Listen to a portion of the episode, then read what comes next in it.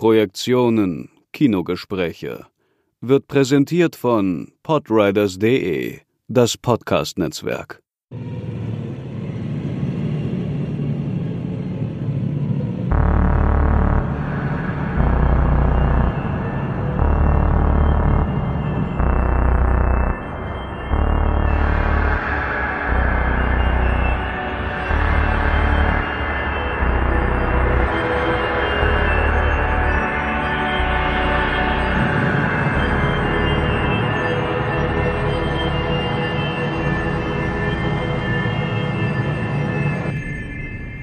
There's a man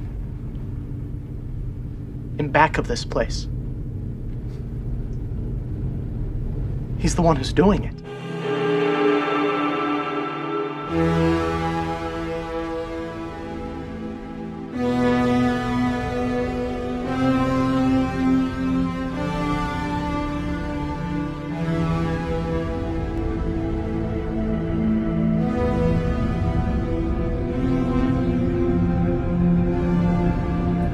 Hallo und herzlich willkommen zu einer neuen Episode der Projektion, den Kinogesprächen. Heute mit der dritten Episode unseres Lynch Specials.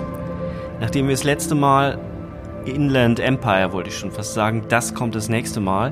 Nachdem wir das letzte Mal Lost Highway besprochen haben und eine Folge davor, in der vorvorletzten Folge, uns über David Lynch unterhalten haben, fahren wir nun auf den Malhallen Drive und setzen uns mit diesem sehr interessanten, spannenden Film auseinander, der für viele, viele Filmkritiker und für viele Leute da draußen einer der besten Filme des Jahrzehnts, des letzten Jahrzehnts ist.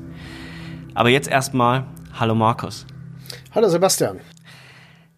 Bevor wir in die Diskussion einsteigen, ähm, nehmen wir doch gleich mal die Story des Films vorweg für all diejenigen, die den Film noch nicht gesehen haben, aber auch für die, die ihn gesehen haben, ist ja eine Erinnerung immer ganz gut.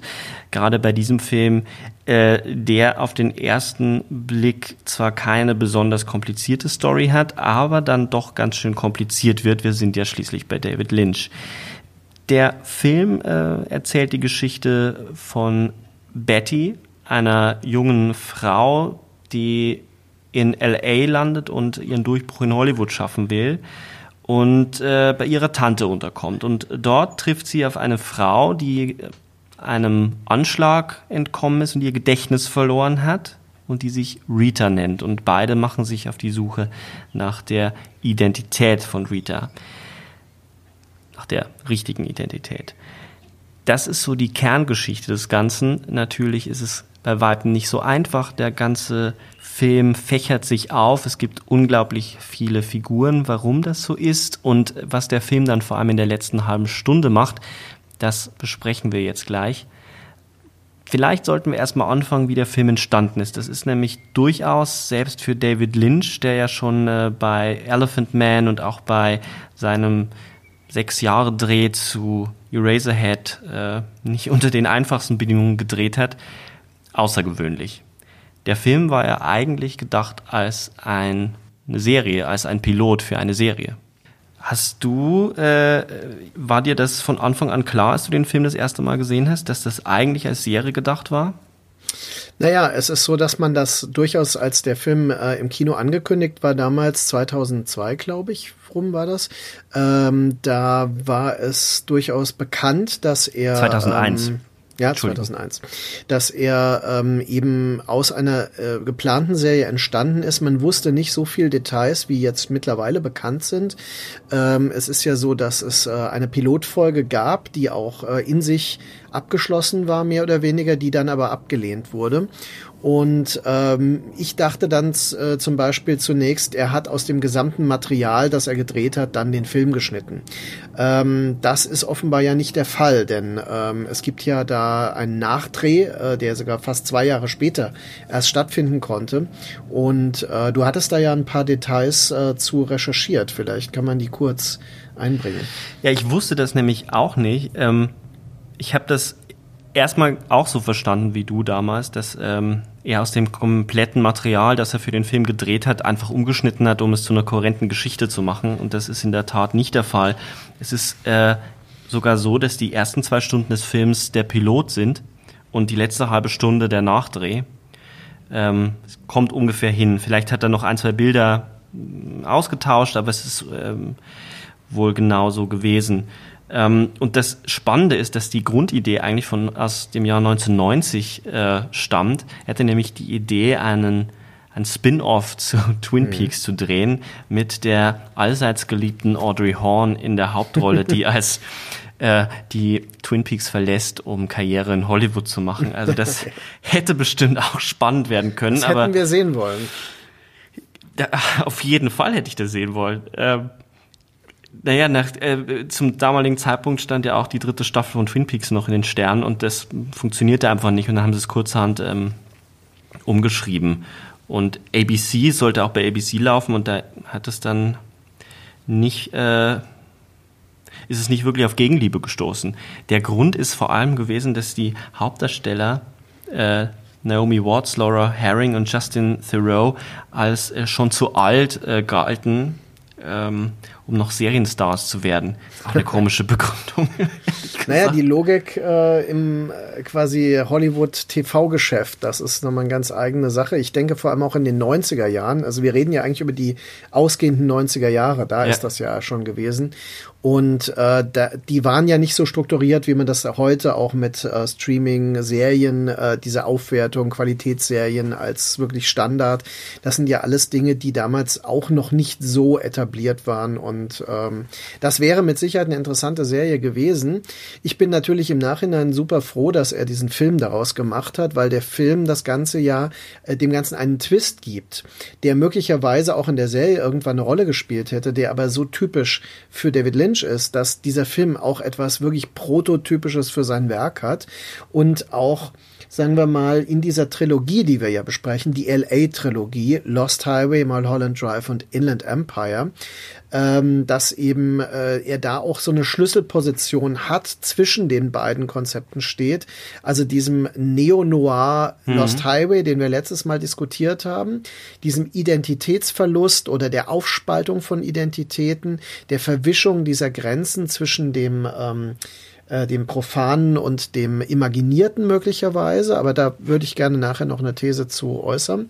Und bei Inland Empire geht es ja dann auch wieder um Filmdreharbeiten. Das ist ja interessant, dass ähm, Mulholland Drive wirklich auch ein Metafilm ist, ein Film über Filmdreharbeiten, denn Justin Thoreau spielt ja den Regisseur Adam Kesher, äh, der ähm, sich mit der Mafia auseinandersetzen muss, die ihm ja. äh, diktieren will, wie er seinen Film zu besetzen hat. Und äh, da spielt ja dann auch äh, die äh, Betty eine Rolle und so weiter. Ne? Ähm, und das ist etwas, was in Inland Empire, wie wir sehen werden, dann nochmal eine sondern eine Drehung weitergebracht wird und wir dann äh, nicht mehr wissen, ob wir dann nicht sogar in der Binnenerzählung des Films an einem gewissen Punkt landen. Das ist mal Holland Drive jetzt nicht so. Der hat andere Doppelungen und Schichtungen. Ja, und ich glaube, der ähm, Grund, warum Mulholland Drive vielleicht von den drei Filmen der rundeste ist, wenn man, wenn man die, die äh, Rätsel und die Symbole genau betrachtet, liegt, glaube ich, schon daran, dass er diese Produktionsvorgeschichte hat, weil er hatte, also dazu muss man sagen, ähm, es sind wohl zwei Jahre vergangen. Er hatte das eigentlich aufgegeben. Er hatte auch den Schauspielern schon abgesagt, hat gemeint, daraus wird nichts. Äh, Malhan Drive ist tot. Hat sich dann doch nochmal mit dem Projekt auseinandergesetzt. Äh, und als er dann äh, eine Idee hatte oder zumindest wusste, wie er weitermachen könnte, hat er festgestellt, ja, alle Kostüme und Requisiten waren zerstört. Ähm, was ein Riesenschock für ihn war. Und äh, aus diesem Unglück oder was sich zuerst als Unglück erwiesen hat, ist dann doch ein großes Glück gewesen, weil so konnte er alle Ideen und alle Sachen, alle Continuity-Sachen vom Tisch wischen mhm. und konnte ganz neu anfangen. Und es, wenn man, und wir werden ja darauf kommen, wenn man sich den Film genau anguckt, da passt alles ineinander. Also anders als bei Lost Highway, der toll ist. Es ist ein großartiger Film, der vor allem durch seine Atmosphäre und diese Noir-Atmosphäre lebt. Ähm, ist er doch ein größeres Rätsel als Mulholland Drive. Mulholland Drive hat andere Stärken. Das Geheimnis mhm. ist gar nicht so sehr die Stärke des Films. Ich glaube, die Figuren und das Wuchern und dass, der, Mhm. dass es ganz viele Doppelungen gibt, also Überkodierungen in diesem Film. Also dass eine Szene für sowohl als Metapher als, als auch als das eigentliches Bild gelesen werden kann. Und äh, ein kleiner eine- Mehrdeutigkeit dann. Oder Eine- ähm, eine Mehrdeutigkeit, so mehrfach fix, mehrfach äh, Kodierung der Szenen hat er da. Mhm. Ein, eine Ja. kurze Sache noch, weil ich finde das toll. Ähm, also er hat quasi zwei Stunden gedreht für ABC als Pilot, ihm, ihm acht Millionen gegeben und ähm, danach hat äh, Studio Kanal aus Frankreich ihm nochmal sieben Millionen gegeben, um dann die letzte halbe Stunde abzudrehen. Das ist schon auch irgendwie ähm, schön. Ähm, genau. Ich denke, dass Mulholland Drive äh, für viele Leute auch vergleichbar rätselhaft ist, weil er einige Leitmotive hat, wie zum Beispiel das blaue Kästchen, den blauen Schlüssel, die von vielen Leuten äh, sehr wörtlich genommen werden. Also ähm, auf eine Weise wörtlich, dass sie eine explizite Erklärung verlangen. Und das bekommen sie natürlich nicht. Und diese Nee, Elemente gibt es in der Form in äh, Lost Highway nicht. Bei Lost Highway muss man einfach akzeptieren, dass die Hauptfigur äh, dann ihre Identität wechselt und von einem neuen Schauspieler gespielt wird. Und dann ähm, kann man darüber spekulieren. Wir hatten das ja letztes Mal. Äh, in Mulholland Drive gibt es tatsächlich zwei Varianten einer Geschichte, wo die Frauen dann ähm, mit Varianten ähm, quasi ein Namensaustausch auch dann funktionieren.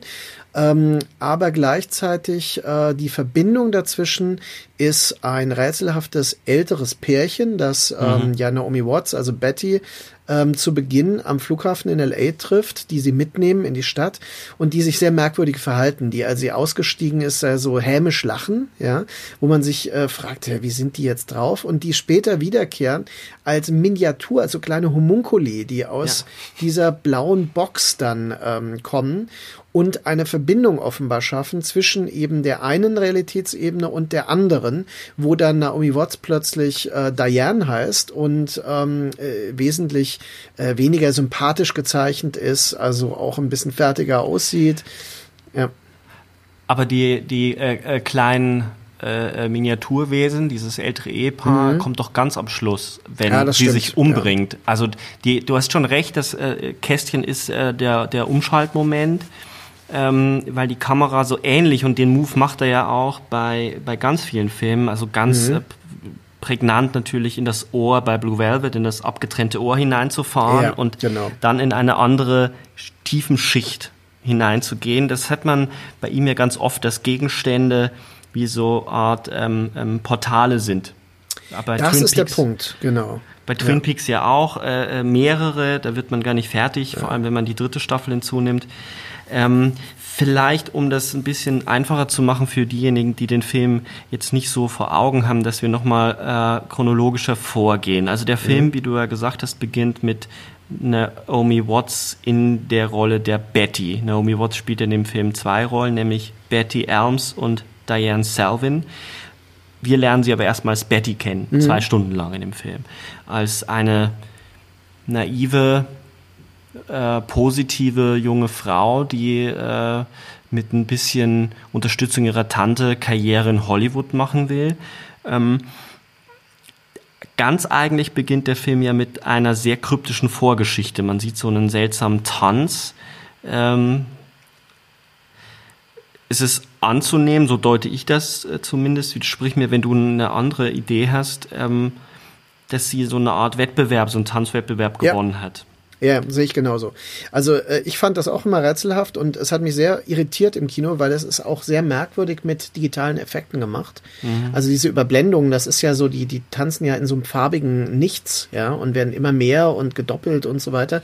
Und ähm, das ist in der Tat wie so fast so parodistisch äh, von so einem Tanzwettbewerb eigentlich. Ähm, äh, entnommen. Und das ist etwas, was ähm, auch gar nicht zu passen scheint zu dem Rest. Aber es ähm, deutet im Grunde für mich auch schon an, dass dieser Film auf verschiedenen Ebenen funktioniert. Und das ist zum Beispiel eine davon. Äh, das ist so eine Art Innenleben, weil Betty ja etabliert wird als so eine staunende, mädchenhaft naive.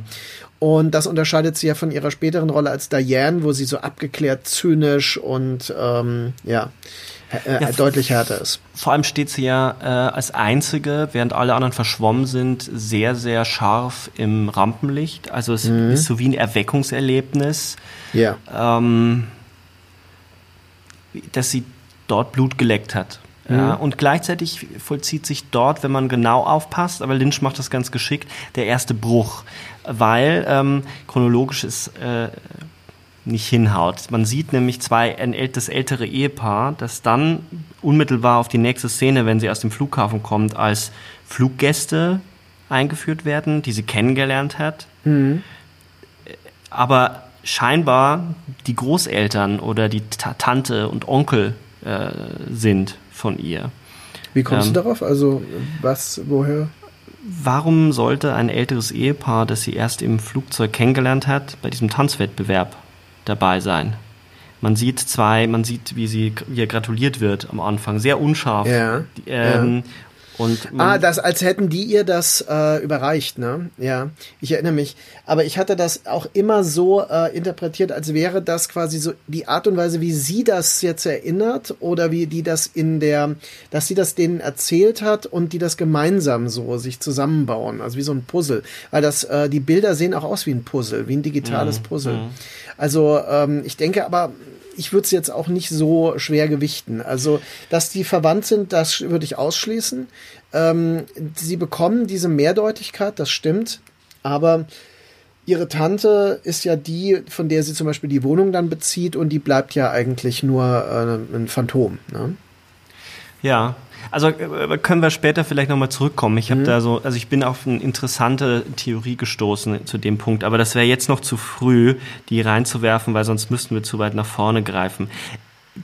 Auf jeden Fall hast du natürlich recht mit der Mehrdeutigkeit, weil nachdem sich das ältere Ehepaar ganz ähm, artig und lieb und nett verabschiedet, sitzen sie im Auto und lachen ein stummes Lachen. Ja, Also äh, ja, ja, ihre ja. Gesichter sind zu eingefrorenen Lachen verstummt. Es ist sehr, sehr creepy und unheimlich, obwohl äh, an der, also es ist so typisch für das Unheimliche bei Lynch, dass er, dass er wirklich fast eins zu eins die Definition dessen, was das Unheimliche ist, nämlich eine Verschiebung des Normalen, eine leichte Verschiebung. Das tritt ja ganz häufig bei ihm auf. Ja. Und plötzlich ist, ist eine Szene wie zwei alte Menschen in so, eine, in so einem Taxi oder einer Limousine unheimlich. Weil äh, Ja. das Lachen Ja, von weil man auch den Geräusch. Grund nicht erfährt. Ja. Und äh, dieses, äh, ja, und es bekommt sofort einen kausalen Bezug, den man äh, verstehen möchte, aber man bekommt ihn nicht geliefert. Und dass sie dann nachher nochmal wieder auftauchen als so Schreckensfiguren, das ist eigentlich äh, wirklich doppelt beklemmend. Ne? Das sind schon Figuren wie der Mystery Man, ein bisschen. Ähm, Ja. die so auch ein bisschen aus dem Innenleben heraus geboren sind, möglicherweise, die nach außen projizierte ähm, Traum- und Wunschbilder sein könnten. Ja, das macht vielleicht mal Highland Drive in der Tat ein bisschen äh, kompliziert, ähm, wenn man den, den Grund, also den, den, den Grundmechanismus noch nicht verstanden hat, weil es ja fast mehrere Mystery Mans gibt. Ähm, es gibt dieses Ehepaar, es gibt dann den, ähm, wir kommen noch darauf, äh, den Mann hinter einem Diner, diesen Obdachlosen, Ja. und dann gibt es den Cowboy, der in Rätseln spricht. Ähm, und das sind alles äh, Geisterfiguren oder komische, dämonenhafte Figuren, die auch sowas wie Wächter oder, oder Wärter sind, die bestimmte Zwischenpositionen einnehmen. Aber um weiter in der Geschichte zu kommen, damit man äh, das Rätsel zumindest, damit man die Geschichte ein bisschen chronologisch hinbekommt, sie trifft, also diese Betty trifft eine in der Wohnung äh, ihrer Tante, die leer steht, äh, in einem Zimmer auf eine dunkelhaarige Frau. Wir haben es wieder mit diesen Farben zu tun, die blonde Betty, die dunkelhaarige von Laura Herring gespielte Person, die sich später äh, äh, Rita, selbst Rita taufen wird, äh, nach einem, also sie sieht auf einem Poster, nämlich im Spiegel, äh, ein Filmposter, auf dem Rita Hayworth drauf ist. Warum Genau, Rita ist ein Film Hayworth? Noir, ne? Also sie, sie sieht ein Bild einer femme fatale aus einem Film Noir. Und danach benennt sie sich. Das finde ich äh, sehr wichtig dabei. Weil der Film seine Programmatik damit. Also im Grunde ist Laura Herrings Figur der äh, Noir-Plot. Ja. Und ähm, die ähm, Naomi Watts Figur ist eigentlich der Metafilm. Denn äh, sie wird ja auch in ihren alltäglichen Situationen als Schauspielerin gezeigt und ähm, quasi wie sie sich auf eine Rolle bewirbt und äh, in diesem Filmkontext äh, sich bewegt und äh, das Studio besucht und so weiter. Und das finde ich äh, wichtig, dass dieser Film diese beiden Ebenen also ganz explizit macht an den Figuren. Ist es nicht auch ähm, noch viel gewichtiger, dass er Rita Hayworth genommen hat, weil die natürlich als eine der bekanntesten Schauspielerinnen dieser großen Hollywood-Ära mhm. ähm, steht. Also er bezieht sich ja auch das, ähm, auf andere große Filme dieser Ära. Ähm, mhm. Auf Sunset Boulevard, das wird, wird immer wieder Bezug genommen. Ähm, das ist ja das eine große Metathema, Hollywood und das, der, der Mythos von Hollywood. Also diese Figur ja. ist nicht einfach nur beliebig gewählt oder nur an den Noir-Plot mhm. ge gebunden. Naja, nur würde ich sowieso nicht sagen, mhm. weil dass sie daran gebunden ist, ist ja ein weiterer Schlüssel zum Verständnis des Films. Denn ganz wichtig. Äh, man würde vielleicht, ähm, Sunset Boulevard ist äh, nicht kein reiner Film noir. Also es ist ein Film, der in dem Kontext auftaucht, aber oft gar nicht so als wirklich typischer Film noir äh, gesehen wird. Mhm. Ähm, er hat eine sehr, einen sehr wichtigen Twist. Es ist so, dass äh, Sunset Boulevard ähm, am Anfang beginnt, der Hauptdarsteller liegt tot im Swimmingpool und erinnert sich als Toter an seine Geschichte und erzählt uns aus dem Totenreich seine Geschichte. Mhm. Und das ist ja ein Schlüssel zum Verständnis dieses Films hier. Ähm, dass das die Erzählung einer Toten ist, ist offensichtlich. Dass Mulholland Drive genauso wie der Sunset Boulevard eine Straße in, in Los Angeles ist, ist auch offensichtlich. Mhm. Dass, ähm, wenn äh, die ähm, äh, Betty ins Studio geht, da ein Oldtimer davor steht, der exakt äh, nicht zufällig, sondern es ist auch das Auto aus mhm. Sunset Boulevard. Also diese ganzen äh, Bezüge sind für David Lynch Schlüssel zum Verständnis aus der Filmtradition heraus. Wir haben also nicht nur einen Metafilm über Hollywood, sondern noch einen Metafilm zum Film, zu Sunset Boulevard selber. Ja, zur Filmgeschichte. Ja, genau. Ja. Ähm, es ist ja auch einer der absoluten Lieblingsfilme. Die, die, den erwähnt er ja immer und immer und immer wieder, dass äh, Billy Wilders Film für ihn zentral ist. Ja, verständlich. Zumal ja auch die Titeleinblendung ähm, fast identisch ist. Also das, das ähm, Straßenschild wird ja eingeblendet und genauso wird bei Sunset Boulevard und bei Mulholland Drive ebenso. Man sieht nur das Straßenschild und dann mhm. beginnt die Autofahrt. Ähm, wir sehen nämlich, das haben wir vergessen zu erzählen, die ähm, Schwarzhaarige, die sich dann eben Rita nennen wird, vorher im Auto. Sie entkommt einem Anschlag, also Sie fährt mit dem Auto auf dem Mulholland Drive, eine Pistole wird auf sie gerichtet und ähm, ein äh, partymachende Jugendliche, alkoholisierte Jugendliche kommen mit ihrem Wagen auf die andere Straßenseite und sie überlebt, aber hat ihr Gedächtnis verloren und äh, landet dann eben in dieser Wohnung. Ähm, auch eben sehr, sehr wichtig, weil dieser Mord, dieser nicht gelungene Mord auch einer der wesentlichen Schlüssel zum Enträtseln dieses Rätsels ist. Auf jeden Fall machen sich diese beiden Frauen auf die Suche nach der Identität und ähm, trotzdem brechen ja immer wieder Szenen hinein in diese Suche, die man erstmal überhaupt nicht einordnen kann. Es gibt diesen Regisseur, du hast ihn erwähnt, Adam Kershaw, gespielt von Justin Thoreau. Es gibt diese ja fast schon, also diese Szene ist hier wird ja so häufig zitiert und ist eine der furchterregendsten des, der, der jüngeren Filmgeschichte zitiert, die Szene im, im Diner. Ähm, wo ein, ein Mann, der dann lange Zeit nicht mehr auftaucht und dann nur in einer ganz kleinen Szene auftaucht, eine, von seinem Traum erzählt und während er von dem Traum erzählt, beginnt der Traum Wirklichkeit zu werden und geht hinter das Diner mit seinem Psychologen oder ich weiß es nicht, besten Freund. Äh, wird das eigentlich erwähnt? Ich glaube wird nicht. erklärt. Wird nicht erklärt. Und ähm, er spricht von einer unheimlichen Gestalt hinter dem, hinter dem Diner und dann äh, gibt es so eine Art Lynchen Jumpscare. Ähm, ein wirklich furchterregendes Ding schießt aus der Ecke hervor. Ähm, naja, man muss sagen, es ist ein ähm, mit Brandwunden oder auch so verkohltes Gesicht. Also man könnte sagen, es ist ein wirklich sehr verwahrloster, obdachloser Mensch. Man kann das äh, geschlechtlich auch schwer einordnen. Ja. Ja. Ähm, also an einem gewissen Punkt habe ich gedacht, es könnte eine Frau sein auch. Und ähm, dieses Wesen erinnert frappierend Total. an Ja. äh, die äh, Twin Peaks-Figuren, Ja. die mit den verkohlten Gesichtern, vor allem aus Twin Peaks 3 später. Aber eigentlich, smoke? Genau. Und dann aber auch an den, ähm, de, an den Holzfäller in ähm, Twin Peaks Fire Walk With Me schon, der das vorwegnimmt. Es gibt in der Mythologie von Twin Peaks ja diese äh, lebendig verbrannten äh, Holzfäller aus Twin Peaks und die dann gewissermaßen als Dämonen wiederkehren, als Fluch der Vergangenheit. Und das Interessante ist, dass er eine ähnliche Figur benutzt, ähm, als wie quasi so das, das, das unheimliche Herz von LA, das so durchbrechen kann äh, jederzeit. Ne? Also dass diese sonnige Oberfläche der Stadt äh, ein finsteres Herz birgt, das sich hier und da mal durch diese Dimensionen hindurch zeigt. Ne?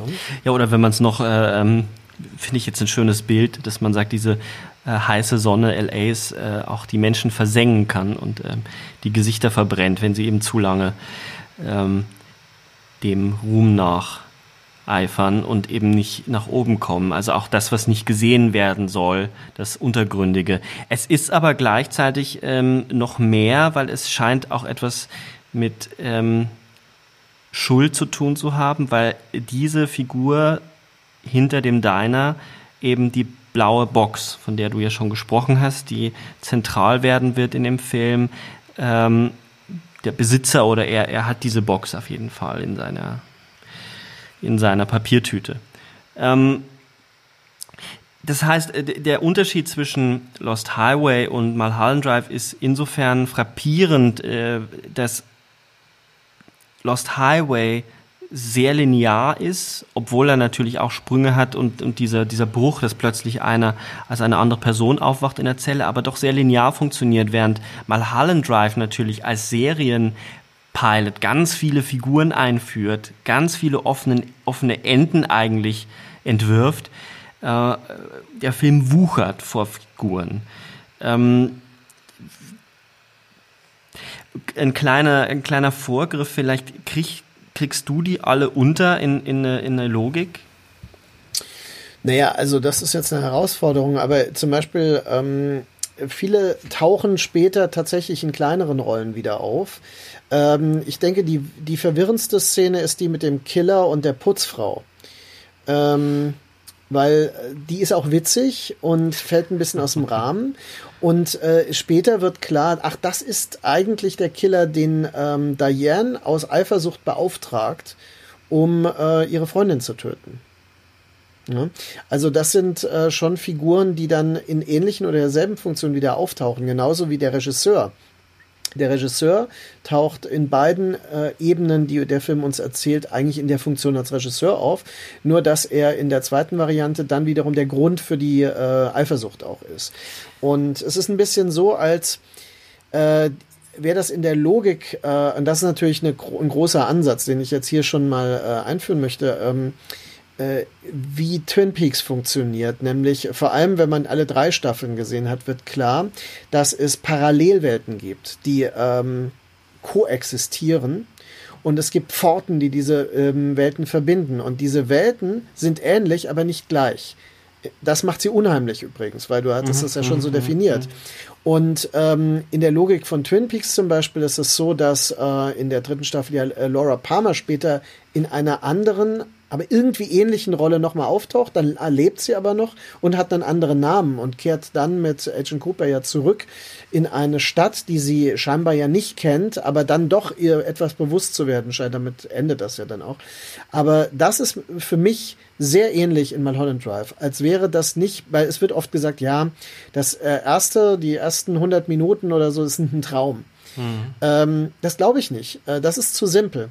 Die äh, Pforten äh, bei Lynch sind in so vielen Filmen vorhanden. Also äh, Lady in the Radiator, in Eraserhead schon. Also dass man in äh, dahinter den die Heizung gehen kann, ja, und äh, dann eine neue Welt beginnt. Und äh, dass man eben in ähm, dass es diese verschiedenen Dimensionen gibt. Und ich glaube, in äh, Mulholland Drive ist das auch so. Die verschiedenen Ebenen des, der fiktionalen Welten, die sich überlagern und manchmal überlappen und dann quasi durch Pforten kann man durchschreiten. Und ähm, diese äh, MacGuffins eigentlich würde man fast sagen, diese äh, zunächst sinnlos erscheinenden Motive wie das blaue Kästchen oder der Schlüssel, die bekommen dann tatsächlich eine konkrete Funktion, indem sie diese Ebenen verbinden. Also die beiden Frauen, ums, um, um jetzt zu dem, zur blauen Box mal zu kommen und das Ganze ein bisschen zu beschleunigen. Ähm, die beiden Frauen machen sich auf die Suche nach der Identität von Rita und ähm, finden dann eben eine, äh, den Namen einer anderen Person heraus, nämlich ähm, Diane Selvin, zu deren ähm, Wohnung sie fahren, um dort eben eine Leiche zu finden. Zu dem Zeitpunkt wird gar nicht genau erklärt oder erläutert, ob äh, wer diese Person eigentlich ist. Es könnte Diane sein, wie auch immer. Ähm, das Ganze fließt so dahin. Die beiden beginnen eine, eine Beziehung miteinander, also zumindest äh, sie schlafen miteinander, die beiden Frauen und äh, die dunkelhaarige Rita, weil sie Angst und Panik hat, dass eben die Killer wiederkommen, ähm, färbt ihre Haare blond. Sie wird eine blonde Frau. Die beiden sehen sich zum Verwechseln ähnlich und landen dann in einem, äh, in einem Theater, wo äh, ein Art Magier ein, ein Schauspiel vollführt, ähm, in dem immer wieder gesagt wird, die äh, Band äh, sei gar nicht äh, anwesend, äh, die würde gar nicht spielen. Ähm, eine Frau singt ein spanisches Lied, bewegt äh, aber eigentlich nur zu einem Tape die Lippen und fällt dann um.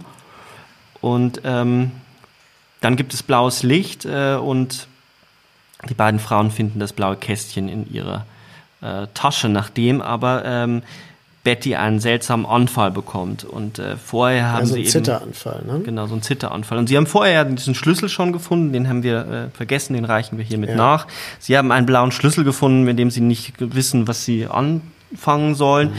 Äh, schließlich ähm, schließt äh, Rita das Kästchen auf. Äh, Betty ist plötzlich verschwunden und dann ähm, wird die Kamera oder eben auch Rita in das Kästchen hineingesaugt. Und am Ende kommen wir auch als Zuschauer in einer anderen Realität heraus, wo Betty nicht mehr Betty ist, sondern Diane.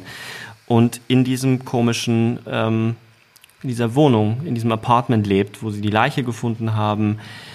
Und Rita ist nicht mehr Rita, sondern Camilla Rhodes, eine erfolgreiche Schauspielerin. Betty, die in der vorherigen Variante eigentlich auf dem Weg war, erfolgreich zu sein, ähm, ist äh, plötzlich nicht erfolgreich und hat wohl einem Killer den Auftrag gegeben, Camilla Rhodes umzubringen, weil die die Beziehung mit ihr beendet hat.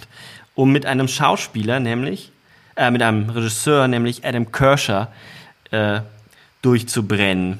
Äh, also äh, der Verdacht liegt nahe, dass ähm, Camilla Rhodes nicht nur durch Talent nach oben gekommen ist, sondern sich auch hoch geschlafen hat. Es gibt auch so einen Dialog, dass äh, Diane auch das wohl so probiert hat. Und ähm, der Film endet dann mit einer sehr verzweifelten äh, Diane, die von den beiden alten äh, Menschen, die ganz mini als klein aus dem, aus dem Türspalt kommen, immer größer werden, sie verfolgen und sie erschießt sich. Das ist äh, äh, das Rätsel in der, in der Schnellfolge, äh, damit wir äh, so ein bisschen besser das sortieren können und ordnen können. Jetzt hast du ja schon gesagt, für dich ist es, ähm, du hast im Endeffekt ja beide Varianten, beide Hauptvarianten, die es gibt zu dem Film schon kurz angerissen. Die eine ein bisschen mehr erklärt, dass du eher dazu tendierst zu sagen, das ist eine mh, Parallelwelt oder hat eine Parallelweltstruktur, die immer miteinander koexistieren und wo man, wo es gewisse Portale gibt. Und ähm, du hast auch angedeutet, und die wird ja von sehr vielen Leuten vertreten, die These, dass es einen Traum einer Toten gibt. Das hast du auch schon äh, erwähnt in Bezug auf Sunset Boulevard. Ja. Dass sie sich eine idealisiertere Variante ihrer selbst erträumt, in der dieselben Elemente andere Bedeutungen haben und für mhm. sie auch eine bessere Bedeutung haben und dass sie aber trotzdem getrieben wird von dem Grundgedanken, ihre eigene Identität insgeheim zu rekonstruieren, ähm, aber das nach außen projiziert auf die andere Frau. Ähm, um deren Identität dann vorgeblich zu rekonstruieren. Also es dann aber ja zu sich selbst kommt. Die finden ja auch diese Leiche und diese Leiche ist ja eigentlich sie. Ne? Also im, im Endeffekt. Ah, das ist ein super schöner Gedanke. In dem Traum kommt sie natürlich auch zu sich selbst, aber ja. äh, zu sich selbst als Tote und Verweste. Also sie mhm. kommt schon zu dem, man muss es ja nicht unbedingt als Todesmotiv lesen, man könnte es ja fast schon als Seelenmotiv lesen zu ihrer verdorbenen Seele, weil sie ja, ja sie muss ja dauernd, ähm, das gilt, könnte ja für beide Varianten gelten, da muss man ja erstmal nicht so streng sein, äh, es scheint schon so zu sein, dass sie in dieser Traumvariante ihre Schuld umgehen muss oder alle Dinge, die auf den Mordauftrag hindeuten, ja. anders anordnen muss. Insofern würde zum Beispiel diese wirklich aus der Rolle fallende Szene mit dem Killer reinpassen, den sie ja irgendwie unterbringen muss, ja, weil sie ja. mit ihm ja Kontakt hatte und dann packt sie ihn in so eine dämliche, dumme ja, so Nummer hinein, der einfach genau, nix, die eigentlich wie so ein spielter Witz wirkt ja. Und deswegen so rätselhaft auch ist. Und, aber deswegen ist es auch so genial, wie er das letztendlich gelöst hat, denn wenn man es dann ähm, in dieser Lesart bekommt es schon eine eigene Bedeutung nochmal. Aber ist wieder, wie soll man das sagen? Ähm, diese Parallelwelten, die, die hängen ja schon miteinander zusammen. Also wenn man die Lynch äh, Mythologien sich betrachtet, die er entwickelt, dann sind diese Welten immer miteinander verbunden und sie berühren sich auch wieder. Das wäre übrigens bei Lost Highway auch so. Äh, das, den könnte man damit genauso erklären. Also, mhm. dass, dass wirklich die Überschneidung in der Gefängniszelle, die Überschneidung der beiden Welten zustande kommt. Und der Club Silencio, du hast die Szene gerade beschrieben, aber das ist ja dann ein weiterer Schlüssel, ein Dimensionentor, das ähnlich ist wie zum Beispiel die, ähm, die Lodge in, ähm, äh, Twin Peaks. Ne? Also quasi diese Pforte, durch die man hindurch in eine andere Dimension kommen mhm. würde. Und äh, so funktioniert das in Mulholland Drive. Und ähm, dazu kommt noch das Kästchen. Aber alles, was durchgeführt wird an diesem Ort auf der Bühne, das, was du beschrieben hast, also es gibt keine Band und doch hören wir Musik. Ähm, in Twin Peaks ist ja der Ort, ähm, na, dieser äh, mit den Vorhängen und so weiter, der Warteraum, ähm, da ist immer Music in the air, wird mhm. ja gesagt. Ja, also ähm, die Musik ist da, egal ähm, was sonst passiert. Und ähm, das Ganze ist natürlich auch eine Kinosituation, eine, eine Ursituation des Kinos. Ich glaube, dass alle Filme von David Lynch insgeheim auch Filme über das Filmemachen selbst sind. Ähm, dass er im Grunde seine eigene Position als Filmkünstler mitreflektiert. Und deswegen sind diese Filme auffälliger, aber wie alle anderen auch Metafilme. Das würde auch für äh, Wild at Heart oder Blue Velvet hm, gelten, mhm. nur dass die das indirekter machen, während man Holland Drive wirklich das explizit macht. Jetzt muss man noch äh, einen weiteren Aspekt sehen ähm, zur Topografie äh, der Stadt. Ich bin den Mulholland Drive natürlich bewusst entlang gefahren. Der ist relativ lang, muss man sagen. Es hat ganz schön gedauert. Wir haben auch angehalten. Wir haben natürlich äh, Fotos gemacht an dem Straßenschild und so weiter. Und dieser, der Mulholland Drive ist sehr äh, kurvig. Das muss man erstmal sagen. Es ist eine super gefährliche Straße. Man hat sehr viele Kurven, die nicht einsehbar sind. Nachts ist er fast nicht beleuchtet. Es gibt also keine regelmäßige Lampenbeleuchtung. Von daher ist das eine, äh, eine richtige Selbstmordstrecke, kann man sagen. Und das, was er zu Beginn des Films zeigt mit dem Unfall, ist absolut realistisch. Mhm. Also das ist eine Situation, da müsste man wirklich äh, mit rechnen. Also wir waren jetzt so gegen Abend da, aber nicht nachts. Nachts ist der offenbar stockdunkel. Ähm, es gibt eine weitere Szene, dass nämlich diese, die Leute zum Teil, was in Amerika ja naja, streng verboten ist, also dieses Speeding, ähm, das scheint dort ein Thema zu sein, denn in Lost Highway ist das ja die äh, berühmte Szene mit dem ah, Gangsterboss, ja der den Typ dann auf dem Mulholland Drive dann entsprechend ähm, äh, korrigiert und bedroht, weil er äh, ihn bedrängt hat. Ja? Und das sind alles äh, Situationen, die David Lynch natürlich äh, auch selbst möglicherweise äh, kennt, weil er ja dort in der Nähe wohnt auch. Ne? Und ihm ist das sehr vertraut als Umgebung. Und es ist natürlich auch noch eine Straße, die, die verläuft durch die Hollywood Hills, äh, so auch in der Nähe des Hollywood-Zeichens entlang und dann ähm, in Richtung des, äh, naja, auf der anderen Seite des, des Tals ist dann ja das Planetarium und so weiter. Aber diese Straße trennt das Valley, also die eigentliche Stadt von den ähm, äh, von den von Hollywood, ne? also von diesen Studios auch, ne? von den Studiobereich und den Universal mhm. Studios und so weiter. Und, ähm, und ist insofern auch so ein Zwischenreich. Also es ist diese, sind diese Hügel, die zwischen diesen Welten dann auch sind. Was ja vor allem dann auch nochmal bei Inland Empire uns begegnen wird. Ja. Äh, dass er ja nochmal ein anderes Zwischenreich beleuchtet. Ähm, Jetzt sind zwei, zwei Punkte in meinem Kopf. Einmal würde ich gerne nochmal zurück zu den Parallelwelten und gleichzeitig zieht es mich zur Topografie. Springen wir einmal noch ganz kurz zu den Parallelwelten ähm, zurück, weil ich da nochmal eine Nachfrage habe.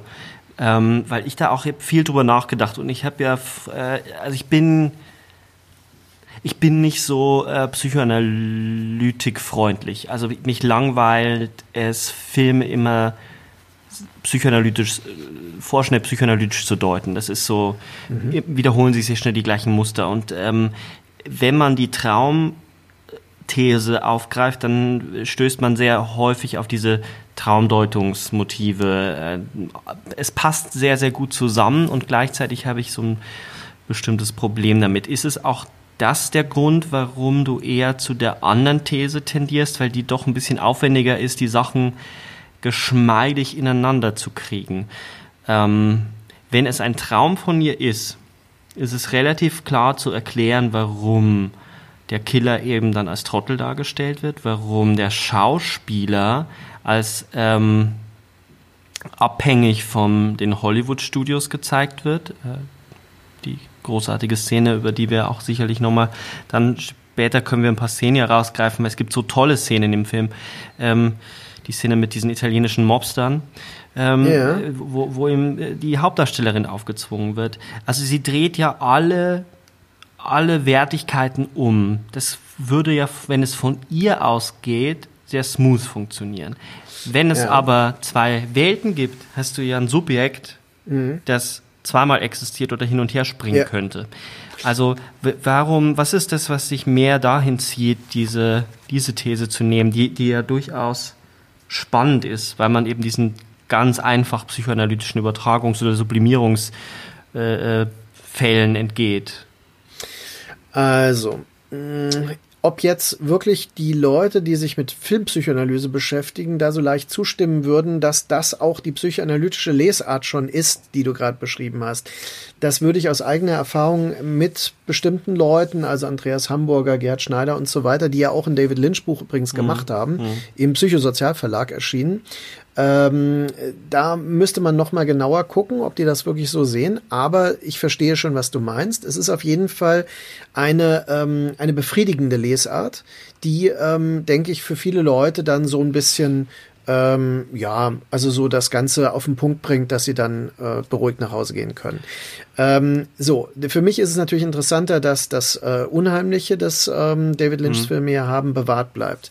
Und das Unheimliche ist ja das Bewusstsein, in mehreren Dimensionen gleichzeitig leben zu müssen, auch noch mit unterschiedlichen Identitäten. Das finde ich total beängstigend.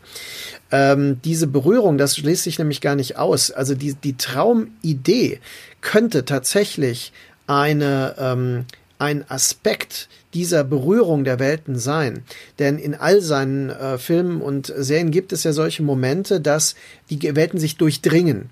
Und dieses Durchdringen auch eine Vertrautheit mit der anderen Welt, zumindest im Unbewussten. Na klar, ja. Dale Cooper ähm, ist das ähm, beste Beispiel. Absolut, ja. genau. Die in beide ähm, Einblick haben. Und äh, Mulholland Drive ist ein Film, der in all diese Welten ja hineinblickt. Zum Beispiel gibt es diese ominösen ähm, äh, Momente mit dem äh, kleinwüchsigen Mann, äh, Michael J. Anderson, der ja den Mann von einem anderen Ort, den Arm spielt in äh, Twin Peaks 3. Da wird er ja zum ersten Mal wirklich der Arm genannt. Ja. Und er ist ja, ist ja der abgetrennte Arm von diesem einen Typen. Und, ähm, Später dann ein Baum. Ist genau, ja, ja, genau. Baum. Und ähm, er spielt hier Mr. Rogue und äh, das ist so der, der im Hintergrund die Fäden zieht. Und der ist aber in einem so einem abgeschlossenen Raum. Ja. Und das ist wieder so ein Raum, der wie der Warteraum in äh, Twin Peaks, also zu, zwischen der Black und der White Lodge, ähm, so ein, ein Raum an einem anderen Ort ist. Also er bleibt dieselbe Figur eigentlich. Und ähm, dann einer der Mafiosis ist übrigens dargestellt von Angelo Badalamenti, Ja, ja. der ja wieder die äh, eine Schlüsselfigur in Lynchs Werk ist, weil er diese sphärischen Drones ja schafft, ja, diese Klänge und diese Melodien. Der die, ist der ähm, Mobster, der den, äh, der, ähm, den, Den Kaffee. den Kaffee auf die Serviette ausspuckt, weil es nicht der richtige Espresso ist. absolut nachvollziehbar. Also ich bin auch so kurz davor oft. Also ich sage auch zu Leuten, also wenn sie mir einen Kaffee anbieten, ist ja, ob, äh, haben sie äh, oder habt ihr äh, Mulholland Drive gesehen? Ich bin so wie der Typ äh, mit der Serviette und ähm, ich bin extremer Kaffee-Fan, aber ich bin super ähm, äh, super äh, snobby, was das betrifft. Auf jeden Fall, ähm, ja, das äh, das ist das, was ich meine. Es gibt eine Durchdringung der Welten, die permanent passieren kann. Und äh, das zweite ist die Verbindung ähm, flackernde Lichter und äh, Stromindifferenz. Äh. Ähm, in Twin Peaks 3 ist ja deutlicher als ähm, äh, in allen anderen Filmen, aber es kommt in allen vor, dass äh, in den Stromleitungen irgendetwas ist. Also dass die Stromleitungen wie so eine Art Lebensader sind. Und wenn man mal in LA war, und wir reden ja über die LA-Trilogie, dann äh, weiß man ja, ich meine, das ist ein unfassbares Lichtermeer. Also wenn man von dem Planetarium ins Valley guckt, das ist genau der Blick, den äh, Arnold Schwarzenegger in Terminator zu Beginn hat, ja, wenn er da nackt steht und da runter guckt. Das ist wirklich genau so, diese Adern von Licht und Strom, die man dort sieht. Und dieses leichte Flimmern durch die Atmosphäre, ne? also die ähm, lässt das Licht so leicht flimmern. Und äh, bei David Lynch gibt's immer wieder Szenen, wo äh, Leute bei, in flackerndem Licht sind. Zum Beispiel auf der Ranch, wo der ominöse Cowboy getroffen wird. Ja. Der Cowboy, den du ja auch schon erwähntest, ähm, der in Rätseln spricht. Ja, Monty Montgomery spielt den. Wenn ich das richtig sehe, ist das der Co-Regisseur des ersten Catherine Bigelow-Films. Ähm, The Loveless, das ist ein Psych äh, psychosexueller Biker-Film mit Willem Dafoe. Und Monty Montgomery und Catherine Bigelow haben den zusammen gedreht. Und ähm, das ist so eine, also so eine Indie-Kultfigur, Monty Montgomery. Okay, ah, das wüsste ich gar nicht. Ich habe nie, nie gelesen, wer den spielt. Ja. Ja. Habe ich verpasst. Das ist Ja. ja super cool. Das ist cool. Und der Cowboy ist ja auch wieder so eine, so eine eigenartige, mythische Figur. Und da sind wir am nächsten Punkt. Denn äh, David Lynch benutzt ja LA als eine Mythe, einen mythischen Ort. Also es ist ein Ort, der aus Kinofilmen konstruiert ist, Sunset Boulevard. Ja? Es ist ein Ort, der ähm, in dem Fiktionalität und also das Fiktionale und das äh, Reale miteinander sich permanent vermischen. Also wo Leute quasi in der Fantasie leben, sie können Hollywood-Stars sein. Ja? Und eigentlich ein total schäbiges Leben führen. Das ist ja das, was man und dann auch total enttäuscht werden und äh, total stürzen. Also die Welten leben parallel. Ähm, und für diese Welten stehen ja auch dann in dem äh, zweiten Teil die beiden Frauen stellvertretend, also für Erfolg und Misserfolg. Ja, in Hollywood. Und auch das Prekäre, das damit einhergeht, und der Neid und der Hass, ja, bis hin zum Todeswunsch. Ja. Und das ist eigentlich genau das, was ich meine, dass also LA ist ein mythischer Ort des Fiktionalen, das sich als Realität darstellt. Das ist ja das, was auch Lynch ähm, interessiert. In einem Interview, das ich mit ihm jetzt bei der Vorbereitung gesehen habe, sagt er, einerseits, und das merkt man auch mal Holland Drive an, verabscheut er Hollywood. Also er ist ja, haben wir ja schon in der ersten Episode über Lynch äh, drüber gesprochen, dass er ein teilnehmender Außenseiter ist, der ähm, es geschafft hat, als einer der wenigen irgendwie am Rand dieses Hollywood-Studiosystems zu überleben und seine Filme zu machen. Ähm, er gleichzeitig Hollywood aber liebt. Aber genau das, was du beschrieben hast, liebt er daran, diesen mystischen Ort, dieses, diese, die, die, die, Nee, den My genau, ja, ist, bei ihm ist Mystik und Mythos. ich, wollte, ich wollte mich beides, gerade ja. Mhm. korrigieren. Ich wollte gerade sagen, ähm, man, ich finde es immer, bei ihm mischt sich das so ein bisschen. ähm, also die Mythen und die Mystik, für ihn glaube ich, ist es wirklich beides, dass die Mythen eine Mystik gewinnen bei ihm. So könnte man es Mhm. Ja. vielleicht ausdrücken. Ja, ja, genau. Also der Cowboy zum Beispiel ist ja ein Mythos, das ist ja der, ist ja Genau. ein Urbild für, für äh, das Hollywood-System, äh, für Amerika auch insgesamt als großes für Genau, den Bild. Gründungsmythos Amerikas. Der, der Pionier und der Cowboy, ähm, das sind die Frontierfiguren, also die an der Grenze der Zivilisation und der Wildnis äh, agieren und die Amerika begründet haben. Und genau, und der kehrt wieder als eine mystische, geheimnisvolle Figur. Ein der ja in Geist. der, der in, in, in der zweiten Hälfte des Films, also dem, äh, in dem ähm, äh, Betty zu, zu Diane wird, auf dieser Party nur einmal kurz durchs Bild läuft, aber Ja. an einem sehr wichtigen Punkt, nämlich an dem Punkt, wo auch eine Szene, die äh, überhaupt nicht einzuordnen ist, wo eine blonde Frau einfach an den Tisch tritt und äh, das Objekt der Begierde äh, von Diane, nämlich Camilla Rhodes, einfach einen sehr, sehr langen äh, Kuss gibt. Ähm, dann wieder verschwindet die Kamera folgt dieser Frau und aus der Tür, in die die Frau getreten ist, tritt dieser Cowboy raus und verlässt die Party. Ähm, das ist alles äh, unglaublich äh, gut choreografiert, unglaublich toll aufgenommen und ähm, dadurch was Unheimliches, weil man eben diesen Cowboy vorher in dieser seltsamen Szene gesehen hat. Man hat dem Schauspieler übrigens die, äh, ich weiß nicht, ob dir das aufgefallen ist, die Augenbrauen abrasiert, damit er so ein bisschen Ja. Boah, Ja, er, so der sieht auch alienhaft. unglaublich unheimlich aus. Ja, ja. hat am meisten vom äh, Mystery Man in diesem Film. Ja. Ähm, und spricht eben in Rätseln, äh, wobei ja ein Rätsel aufgedeutet wird. Er sagt ja, er kommt äh, zweimal. Also er kommt Mhm. einmal, wenn, wenn es gut für ihn ausgeht, für den Regisseur. Er soll Ja. nämlich die vom Studio aufgezwungene Schauspielerin nehmen. Und wenn es schlecht läuft, kommt er zweimal. Und ähm, bei am Ende des Films kommt er zweimal. Es geht aber eben nicht gut aus für Diane. Also- Äh, kurze Frage. Ähm, die Schauspielerin, die er nehmen soll, ich, meine, ich kann mich, ich habe den Film jetzt nicht gestern gesehen, sondern es ist jetzt auch wieder ein paar Wochen her. Ähm, äh, das die- ist doch Camilla Rhodes, die eben äh, er eigentlich nehmen soll.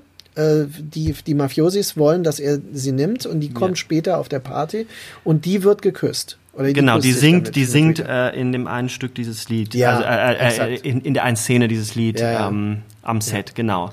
Ähm, Ja, Sehr interessant. Das ist äh, Melissa George. Die sieht der ähm, Naomi Watts ähnlich und ist auch Australierin. Ist auch interessant, weil die ja einen bestimmte, einen ganz leichten Akzent beide haben auch. Das ist jetzt sowieso irre, das habe ich jetzt äh, äh, gelesen, eine Anekdote über Lynch, die ich bisher noch nicht wusste. Ähm, der hält ja nie Auditions. Der hört sich seine, seine Schauspieler und Schauspielerinnen nie an, sondern er lässt sich nur Fotos vorlegen und Ah, ja. meditiert über die Fotos und dann sagt er, it's her. ähm, und so war es auch bei Herring und bei äh, Watts. Ähm, und das ist schon außergewöhnlich, weil er, ähm, man, ich habe mir versucht, das irgendwie so zusammenzureimen, auch das passt halt auch für Lynch, der eigentlich ein bildender Künstler ist und, und die, die nach so einem, so einem Ausdruck sucht und den Film und die Schauspieler so überformt oder miteinander zusammenschiebt, weil er auch ganz viel ja an dem Film noch weiterarbeitet, dass er auf Ideen kommt, während er mit den Schauspielerinnen, äh, Schauspielern arbeitet. Ähm, und das finde ich schon beeindruckend, dass der einfach diese, diese, er ist ja schon ein Regisseur, der großartige Leistungen aus Schauspielern und Absolut. Schauspielerinnen rausholt. Und Also dass es der die gibt nicht ja- castet, ist einfach, oder nicht, keine Auditions, kein Vorsprechen. Das ist natürlich, das ist möglicherweise auch so ein bisschen eine Selbstmythologisierung, weil ähm, ich denke, es wird diese Prozesse geben. Es kann natürlich sein, dass er sich da rauszieht und ne, äh, und das klar. Ja, es war eine Casting-Agentin, die gesagt hat, dass, also die schon Ah, ja. ewig mit ihm zusammenarbeitet. Das ist nicht von ihm selber. Also äh, Ah, ja. Mhm. sonst hätte ich es nämlich auch, da wäre ich auch skeptisch, weil er baut ger sehr gerne Mythen um sich selber. Um sich selbst, Aber nee, ähm, das haben äh, die Casting-Agentin hat gesagt, sie Ah, muss eigentlich, sind, gibt keine Vorsprechen bei David. Ähm, er guckt sich Also die es gibt Fotos ja, es gibt diese tolle Schlüsselszene, ähm, in, die ja eine Casting-Szene ist in äh, Mulholland Drive, die auch so ein bisschen aus dem Rahmen zu fallen scheint, nämlich wo Naomi Watts für eine Rolle vorspricht und dann äh, als Betty und dann über sich selbst hinauswächst. Und ähm, Ja. man muss jetzt wissen, äh, Naomi Watts ist ja eine Method-Actorin. Und ähm, sie ist also jemand, ähm, der so psychologische Wahrhaftigkeit in seine Rolle versucht, immer auch mit einzuarbeiten. Und hier führt sie den Prozess des Method Actings, dieses quasi Werdens zur Rolle, total vor.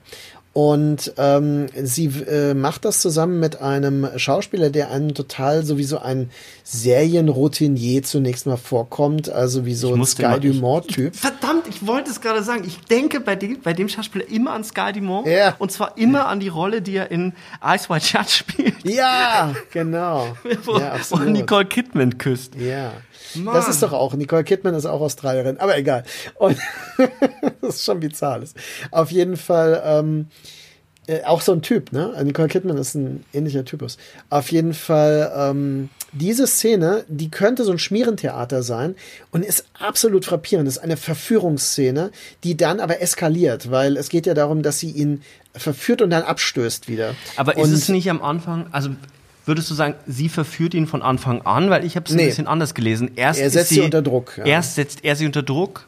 Das ist ja irgendwie so, ah, äh, er kommt da rein, oben sind die Eltern und ah, nicht Mhm. hier, du weißt, die wissen nichts, ah, und das ist so cheesy. Der Regisseur sitzt daneben Total. wie so ein grenzdebiler Trottel, die besten Jahre sind vorbei und labert immer nur irgendwie so, äh, so Nullsätze und ähm, erst, erst ist sie das Opfer und auf einmal kippt das Ganze um. Und sie Ja. scheint selber noch zu erschrecken davor.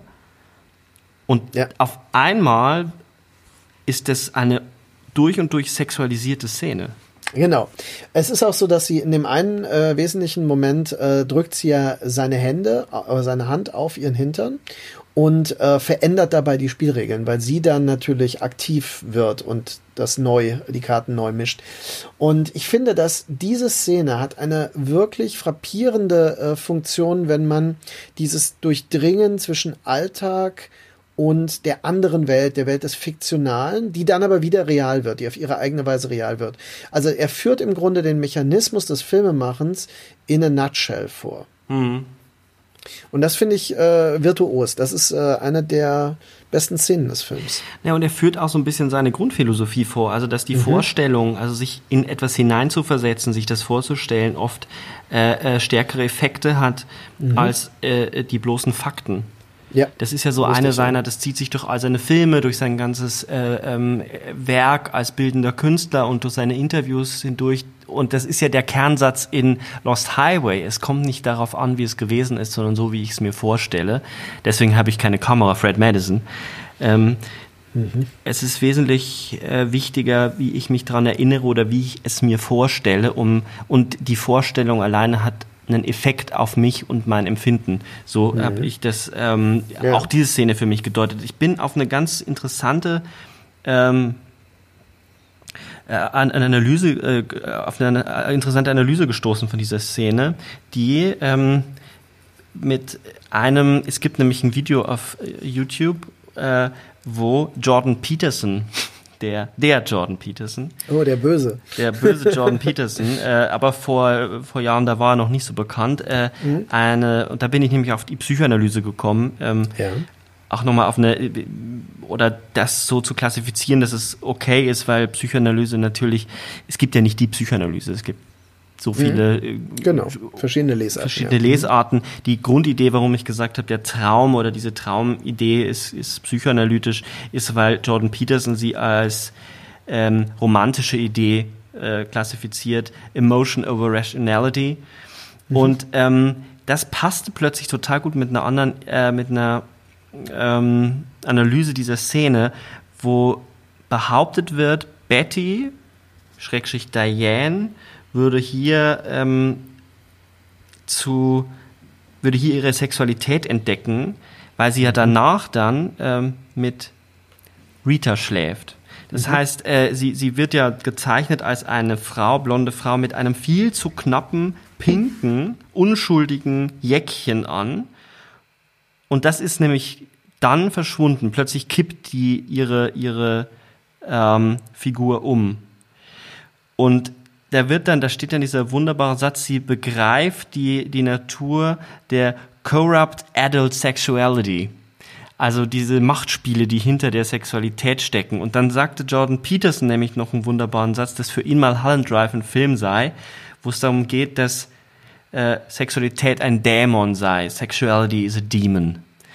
Ähm, der eben am Ende der Ausgangspunkt ist für die ganze Tragödie, die sich abspielt, nämlich äh, die Eifersucht und das äh, sexuelle Begehren, das nicht befriedigt wird, um dann den Mord in Auftrag zu geben. Und ich finde das interessant, wenn man die Szene vielleicht nochmal, wir müssen ja jetzt nicht irgendwie zu einem endgültigen äh, Urteil kommen, ob das stimmt oder nicht, aber wenn man die nochmal und auch ihr da draußen, wenn ihr die Szene nochmal guckt und mit dem, mit, mit dem im Kopf so genau gucken, wann die Umschwenkmomente sind bei ihr, das ist richtig, richtig creepy. Ja, finde ich einen interessanten Gedanken. Ich wollte das auch nicht verwerfen. Mir ist nur bewusst geworden, weil ich in diesem Mannheimer Arbeitskreis Filmpsychoanalyse lange Zeit aktiv war, aber als Gast, äh, also als analytischer, hermeneutischer Filmwissenschaftler ähm, und äh, einfach weil die Filmpsychoanalyse meine Seduktionstheorie so extrem äh, äh, intensiv äh, wahrgenommen hat, weil sie da Parallelen auch sieht natürlich. Ne? Also in der Begehrensstruktur, Wunsch, äh, Blick und so weiter. Das sind alles im Grunde psychoanalytische Konzepte. Mhm. Und damit kann man natürlich äh, so eine Szene und auch diesen Film äh, durchaus angehen. Also es ist überhaupt keine ähm, für mich äh, nicht nachvollziehbare Herangehensweise. Es ist nur immer dieser Streit darum, wie interpretiert man aus psychoanalytischer Sicht, also aus diesen verschiedenen Schulen, den Traum. Also, ja, mhm. also diesen Begriff des Traums, wie definiert man das, um es dann äh, für sie die Analyse fruchtbar zu machen. Und da gab es oft immer wieder Einwände. Ne? Also, dass Träume, die äh, konstruierte Handlungen haben und so weiter, dann also quasi eigentlich keine Träume mehr sind, sondern Imaginationen, äh, Vorstellungen, mhm. bewusst gelenkte Vorstellungen. Und ähm, deswegen ist das vermutlich eher eine, eine manipulative Projektion der ähm, also quasi der zweiten Variante, die sich ähm, auf idealisierte Weise dann projiziert. Ja, das klingt ähm, einleuchtend über alles, was ich über die Psychoanalyse weiß, dass man das nochmal versucht zu trennen voneinander. Mhm. Ähm, was mich halt äh, stört oder mein Hauptkritikpunkt daran wäre, dass äh, sie als, also dass die Identität äh, äh, bei der Psychoanalyse immer noch als Einheit gedacht wird. Also sie als Subjekt wird als Einheit gedacht. Mhm. Und das mhm. finde ich halt so schön an der anderen These zu sagen, es gibt diese ja. mehreren Welten und man hat von. Anfang an ein, ein, ein aufgesplittetes Subjekt. Ja. Ähm, das, das ist, ich, ähm, ich denke, das ist hier auch so. Und das ist hier so, wie es in vielen anderen Filmen so ist. Und wir werden das bei Inland Empire nächstes Mal äh, genauso haben. Also wir werden auch da ähm, das diskutieren müssen, äh, inwieweit hier Entsprechungen, Spaltungen oder ähm, einfach ähm, andere Varianten durchgespielt werden. Wollen wir, ich würde gerne noch über zwei, drei Szenen sprechen, weil die doch mhm. beeindruckend sind und, und die auch funktionieren, ohne dass man den Film jetzt zusammenpuzzelt. Es gibt diese äh, Szene eben hinter dem Diner, wenn man über die nochmal spricht. Das ist ja schon fast ein Kunstwerk für sich. Wie großartig kriegt es denn David Lynch hin, dass er am helllichten Tag so eine Angst erzeugt? Die ganze Szene spielt am helllichten Tag. Ähm, ist es für bist du da auch erschrocken im Kino? Hat es dich da auch erwischt? Weil ich hatte wirklich, also eine der wenigen Szenen, also ich sie das erste Mal, wenn man sie kennt, äh, ist es dann okay, aber wenn man es nicht weiß, hat es mich ganz schön erwischt. Naja, also das ist eine Szene, die ich sehr häufig in meinen äh, filmwissenschaftlichen Seminaren verwende, natürlich, weil sie von der Kameraführung und der Tongestaltung hochinteressant ist. Hm. Es ist so, dass sich äh, im Verlauf der äh, Szene verändert sich die Kameraführung und es ist sehr eigenartig, wie ähm, dabei mit Handkamera gearbeitet wird, denn die Kamera bekommt zusehends so etwas Schwimmendes. Also wenn, wenn er draußen Kamera, auf dem Parkplatz äh, ja, geht, das vorher oder? schon. Oder vorher, vorher schon. Vorher schon. Also wenn die sich gegenüber sitzen, die wird zusehends ähm, schwebender. Mhm. Und äh, also das quasi, es ist buchstäblich so, als würde man von einer Dimension in die andere gleiten und als würde aus der Imagination eine neue Realität werden. Dann gibt es den Drone, äh, der äh, und auch die Veränderung der ähm, Sprachqualität, dass man also Hall auf der Stimme hat, dass es dumpfer wird vom Ton her. Ja. Und ähm, das, das ist erst subtil und dann mhm. ähm, quasi draußen auf dem Parkplatz wird es dann richtig explizit. Und ähm, diese spezifische Kameraführung äh, schafft eine, Un eine Unsicherheit und auch äh, das, was, weil es ist ja keine Suspense-Szene, es ist eine wirkliche Schockszene, weil es ist nicht klar, ob da irgendwas ist. Also es kann auch sein, sie gucken dahinter, ist nichts. Das wäre das, was man erwarten kann. Wobei er ja natürlich schon eine Spannung aufbaut. Ähm, dadurch, dass äh, der Protagonist seinen Traum erzählt und sagt, äh, ja, ja, ich, ich, ich sitze hier, das, der Traum spielt hier und dann, das ist so und so. Und er erzählt den, erzählt den und auf einmal merkt man, genau das, was er erzählt, passiert gerade. Genau, und, Und er sagt, und dann, äh, sie standen dort hinten an der Kasse und dann gucken die sich an, als er tatsächlich an der Kasse steht und dann verändert sich diese ganzen Dinge Genau. nochmal. Also es ist wirklich äh, Und das frappierend. führt zu einer Ahnung, einer Vorahnung, der, von der du ja jetzt die formalen Bedingungen oder die formale Ästhetik offengelegt hat. Also wie er auch auf der formalen Ebene genau diesen Bruch vollzieht, dass, dass man merkt, etwas bahnt sich an. Also das Ja. ist eine, eine Szene, die eine Ästhetik der Anbahnung äh, vollführt. Wie ich, wie, also par excellence. Also das ist Ja gut, sensationell. es ist eine, eine Spannungsszene zunächst mal. Also sie schafft eine Spannung und äh, sie hat eine Auflösung, aber diese Auflösung ist auf eine derartige Weise, ähm, sagen wir mal, eingelöst. Also da wird geliefert. äh, es ist nämlich wirklich so, dass das Gesicht, das zum Vorschein kommt, es ist ja nicht einfach ein Monster oder irgendwas, sondern es ist auf eine Weise ungreifbar. Äh, und auf diese ungreifbare Weise dann schrecklich, weil es hat genug menschliche Bezüge, dass es wirklich etwas so zwischen Verwahrlosung, Entstellung und äh, Tragik hat. Ja. Und äh, dann kommt ja noch dazu, dass in dem Moment, wo das, äh, da gibt's ja einen Sound, es gibt ja noch so einen Jumpscare-Sound, also so einen, so einen ähm, dumpfen, und dann äh, verändert sich die Tonqualität endgültig und äh, man hört das ja nur noch ganz gedämpft, wie er zurückfällt, also der Träumer quasi, und äh, total traumatisiert ist. Ja. Ja, oder womöglich sogar ein Herz, eine Herzattacke hat und stirbt. Also das ist nicht eindeutig auflösbar. Ist nicht eindeutig, ja, es wird nicht ausgespielt, ja. Mhm. und man sieht das Gesicht ja, ähm, zumindest wenn man es das erste Mal sieht, nicht so lange, als dass man es vollständig einordnen könnte. Also man, man, ähm, ich glaube, das ist eine der am öftesten angehaltenen Szenen, wo man versucht, das Gesicht ganz zu sehen. Äh, Und das finde ich total spannend, wenn man sich das Gesicht dann nämlich in einem Still anguckt. Was daran so unheimlich ist, sind diese unglaublich hellen Augen. Also Ja. das ganze Gesicht ist verbrannt oder, oder, oder beschmutzt oder man, Ja. man kann es nicht einordnen. Auch das bleibt doppeldeutig, mehrdeutig.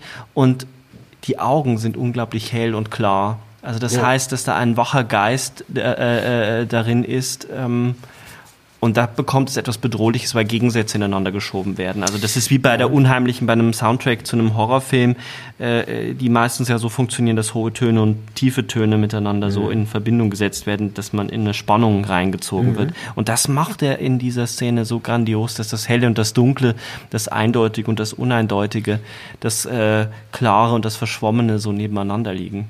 Also ich habe auch äh, viele Erlebnisse, wo ich das, äh, wenn ich es auf Leinwand zeigen kann, also in äh, Filmakademie Ludwigsburg hat ja dieses tolle Kino und wenn ich da meine Vorlesungen in der äh, wirklich im Kino halten kann, dann zeige ich das natürlich auf Leinwand und ähm, und der Effekt davon ist wirklich, dass die Leute schreien. Ne? Ja. Also es ist wirklich so, ah, ja, und dann so, äh, können wir noch mal sehen? Ist, die, diese Szene zieht die irre, Leute ne? an. Das ist echt Ja. faszinierend. Ähm, Welche noch?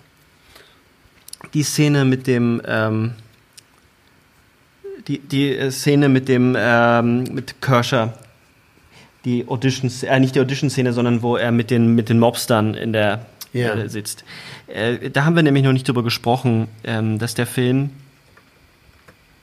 Mulholland Drive hier mehrere Genres ineinander dreht es gibt den Noir Film ähm, es gibt sowas wie, eine, wie einen Liebesfilm in dem Film aber dann gibt es auch ganz viel satirische Elemente, ähm, die äh, mitunter dann auch schnell wechseln. Es gibt diesen, Ja. diesen Horrorfilm-Moment, eben den wir gerade besprochen haben. Und die Szene, in denen äh, der spielt in der ersten Hälfte des Films, also in der Betty-Welt, wo äh, Adam Kershaw, der Regisseur, mit den Produzenten am Tisch sitzt, ähm, scheinbar italienische Mafiosis, die ähm,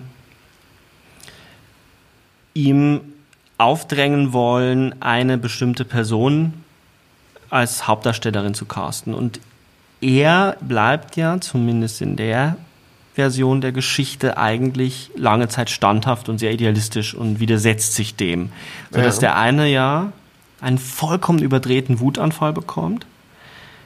Äh, Vorher spuckt eben Badalamenti den Espresso aus und am Ende zerschlägt Adam Kershaw die Windschutzscheibe des Autos der Produzenten. Was übrigens auf äh, äh, Jack Nicholson 1994 gemacht hat. Habe ich rausgefunden. Es bezieht okay. sich, also das hat äh, Jack Nicholson gemacht, ähm, der trägt wohl auch den Spitznamen äh, Mulholland Man. Also ich weiß es nicht, ob, ob, das, ob, er das, ob das wirklich bei Lynch dann eingeflossen ist, keine Ahnung.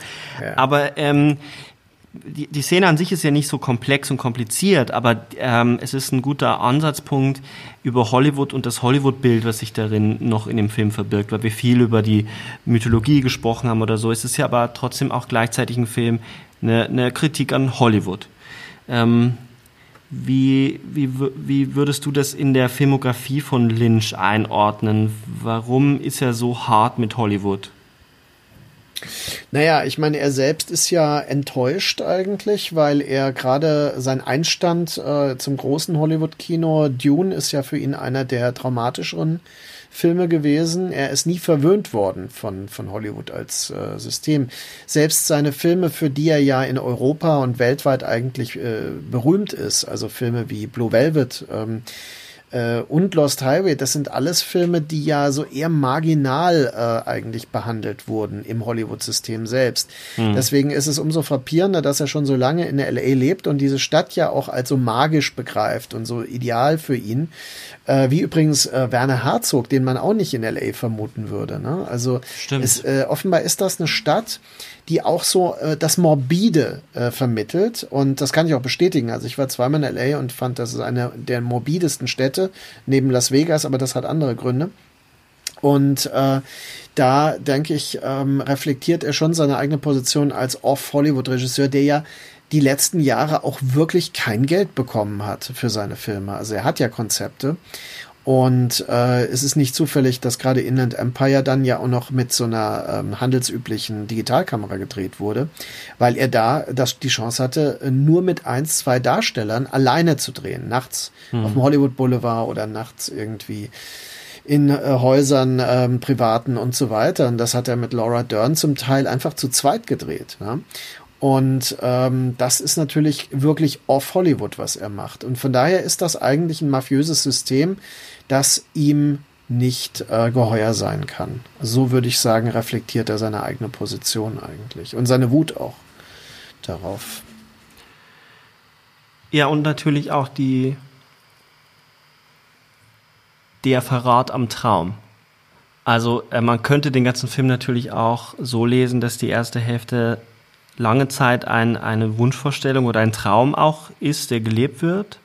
Ein Regisseur, der, der sich idealistisch gibt, der dagegen kämpft, ähm, wo dann aber selbst die alten Geister Hollywoods zu Dämonen werden. Und da wären wir dann eben beim Cowboy, ähm, gegen die man sich nicht mehr wehren kann. Aber äh, diese Enttäuschung darüber, die sich einschleicht bis zum großen Bruch, wo man dann aufwacht und ähm, auch aufgeben könnte oder aufgeben wollen würde. Das ist ja äh, sehr auffällig. Du hast es ja gerade gesagt, dass er eben Probleme hat, seine Filme zu äh, finanzieren.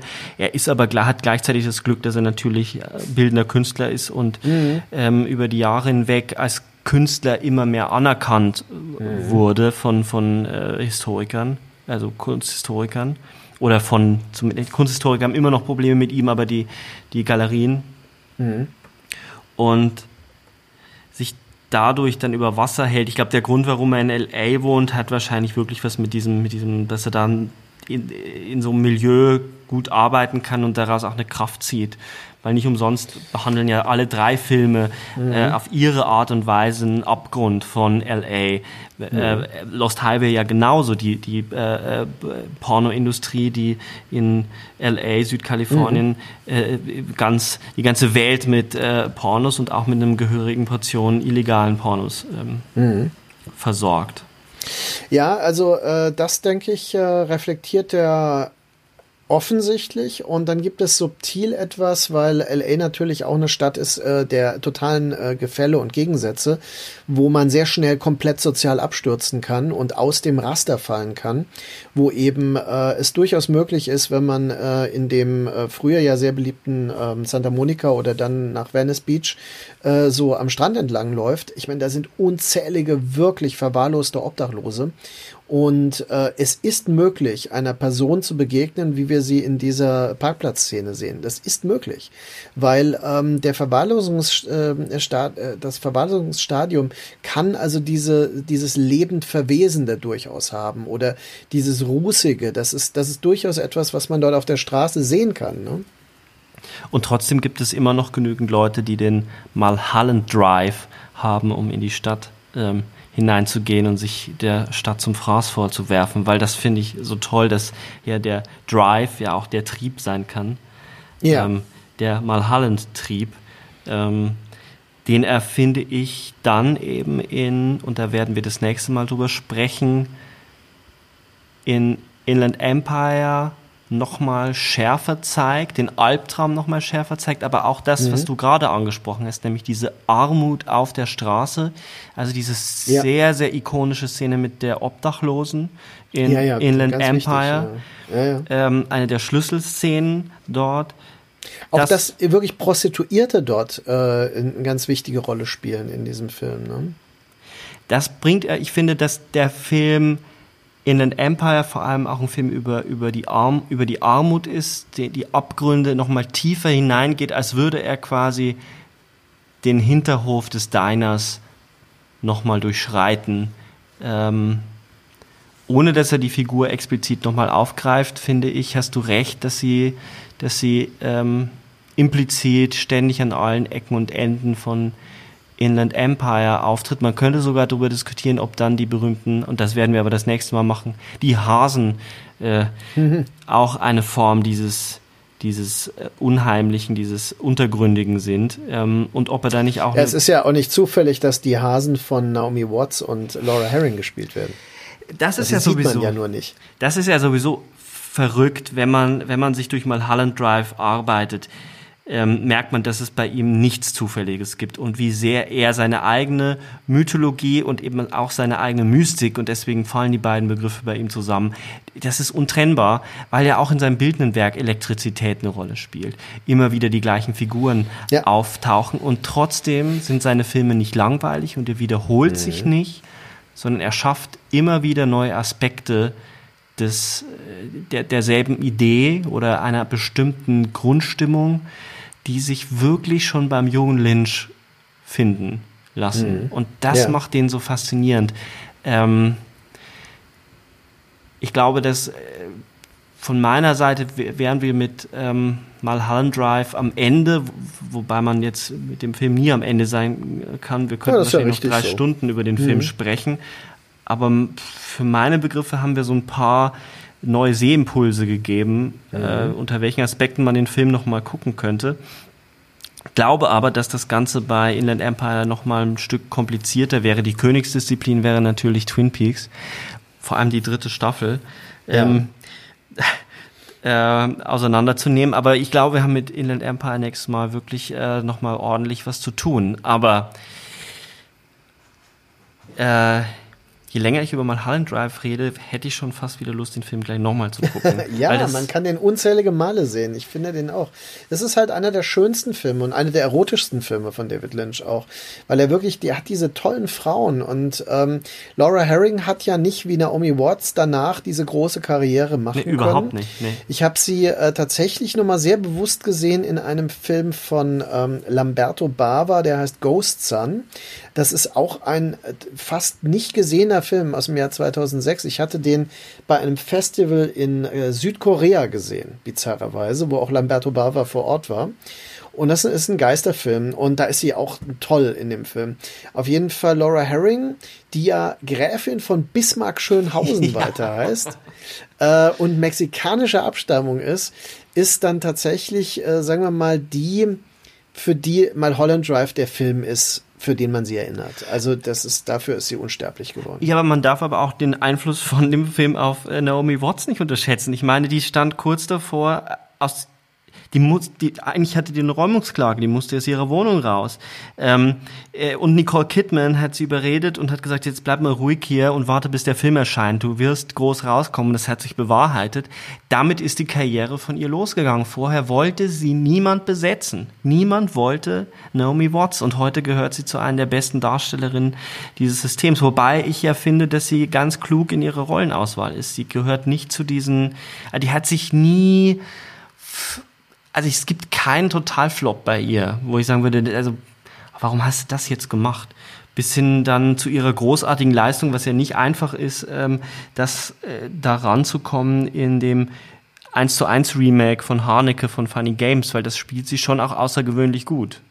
Das ist richtig. Ich finde, man muss sagen, äh, sie hat, also du hast vollkommen recht, sie hat eine sehr interessante Rollenauswahl, selbst bei Genrefilmen wie Ring, die Neuverfilmung von Ring, ja. die lebt förmlich von ihr. Also Ring ist fast, da müsste man jetzt streiten, aber ich finde ihn fast besser als den japanischen Film, weil sie da drin mitspielt und der Rolle eine, eine ganz andere Tiefe gibt.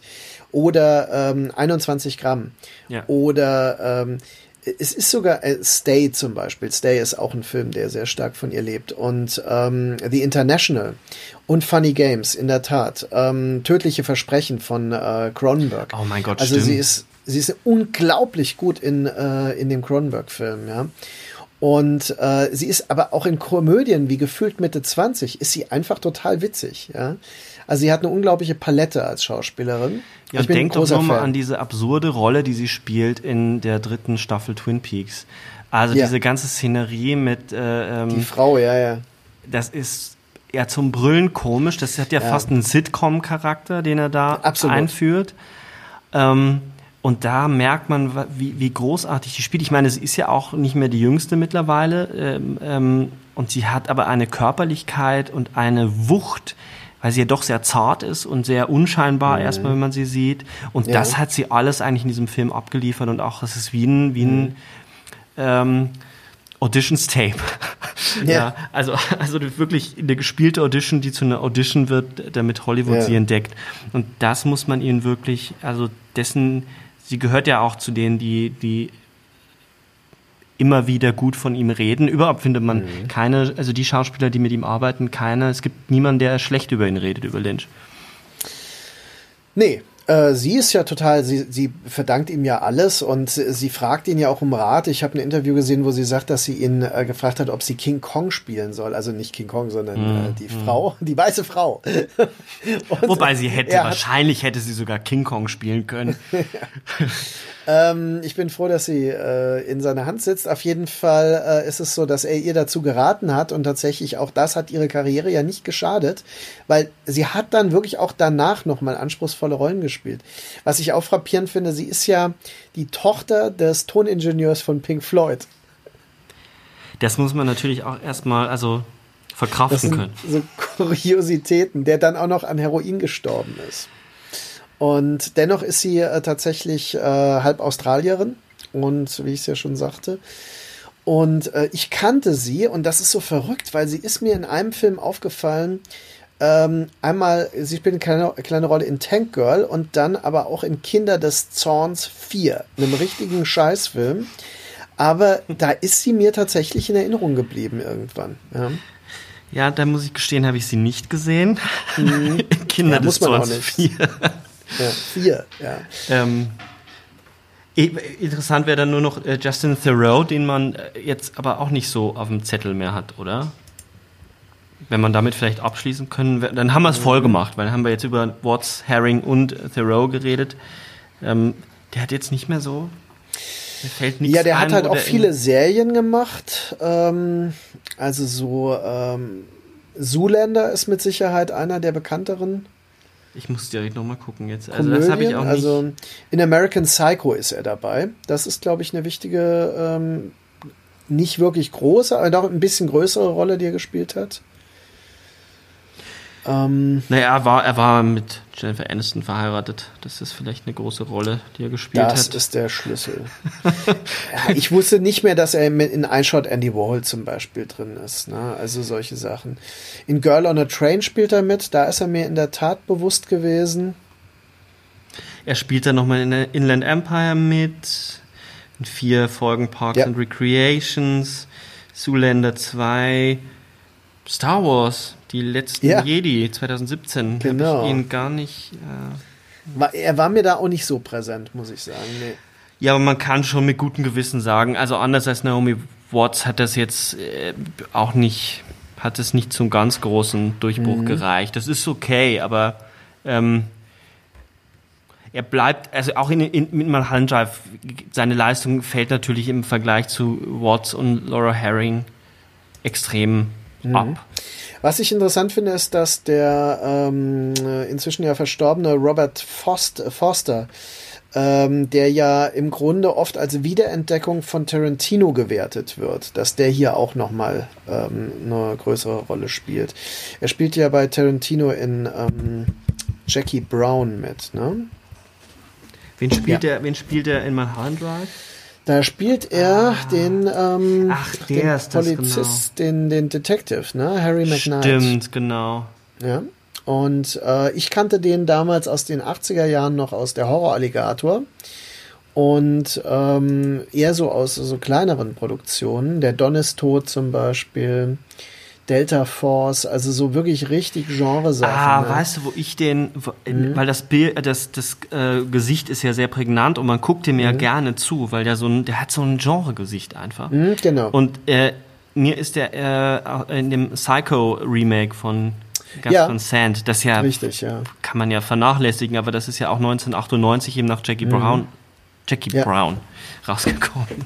Ja, Ähm, also es ist wirklich so, dass Jackie Brown war der Film, wodurch er wieder bekannter wurde und dann ähm, hat ihn der David Lynch nochmal in Mulholland Drive so zur Geltung gebracht, finde ich auch ziemlich gut.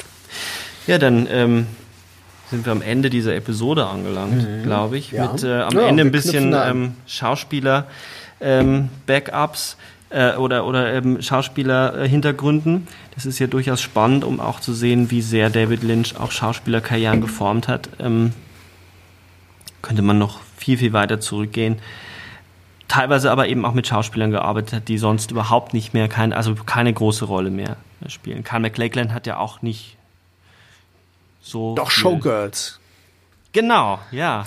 Den finde ich ja, das wäre auch mal eine Episode wert, weil ich finde Showgirls ja gar nicht so schlecht. Wir Das müssten ist, eigentlich mal über Paul Verhoeven sprechen. Das stimmt. Ich finde ja, dass Showgirls, das ist so, das ist so ähnlich wie, ähm, wie Starship Troopers, eine verkannt, das ist total verkannt, was er da machen wollte. Natürlich funktioniert der Film an vielen Stellen nicht, aber der ist bei weitem nicht so schlecht, wie alle immer tun. Ja, das, das tut ja auch gar niemand mehr. Die meisten Leute stehen ja mittlerweile dazu, dass sie ihn gut finden. Aber gut, das machen wir. Das machen wir andermal. irgendwann ein Und, andermal. Ähm, ja, also ich hoffe, es war interessant. Ein paar Beobachtungen äh, waren hoffentlich nachvollziehbar zum Mulholland Drive. Es kann nie erschöpfend sein und darf es auch nicht und soll es nicht, weil dieser Film natürlich weiterhin äh, auch einige Geheimnisse behalten darf und wieder gesehen werden soll. Und dafür hoffen wir, haben wir ein bisschen Anlässe gegeben oder Anreize geschaffen. Bis äh, zum nächsten Mal sage ich viel Spaß mit Mulholland Drive und äh, bis bald im Inland Empire. Genau, bis bald, tschüss.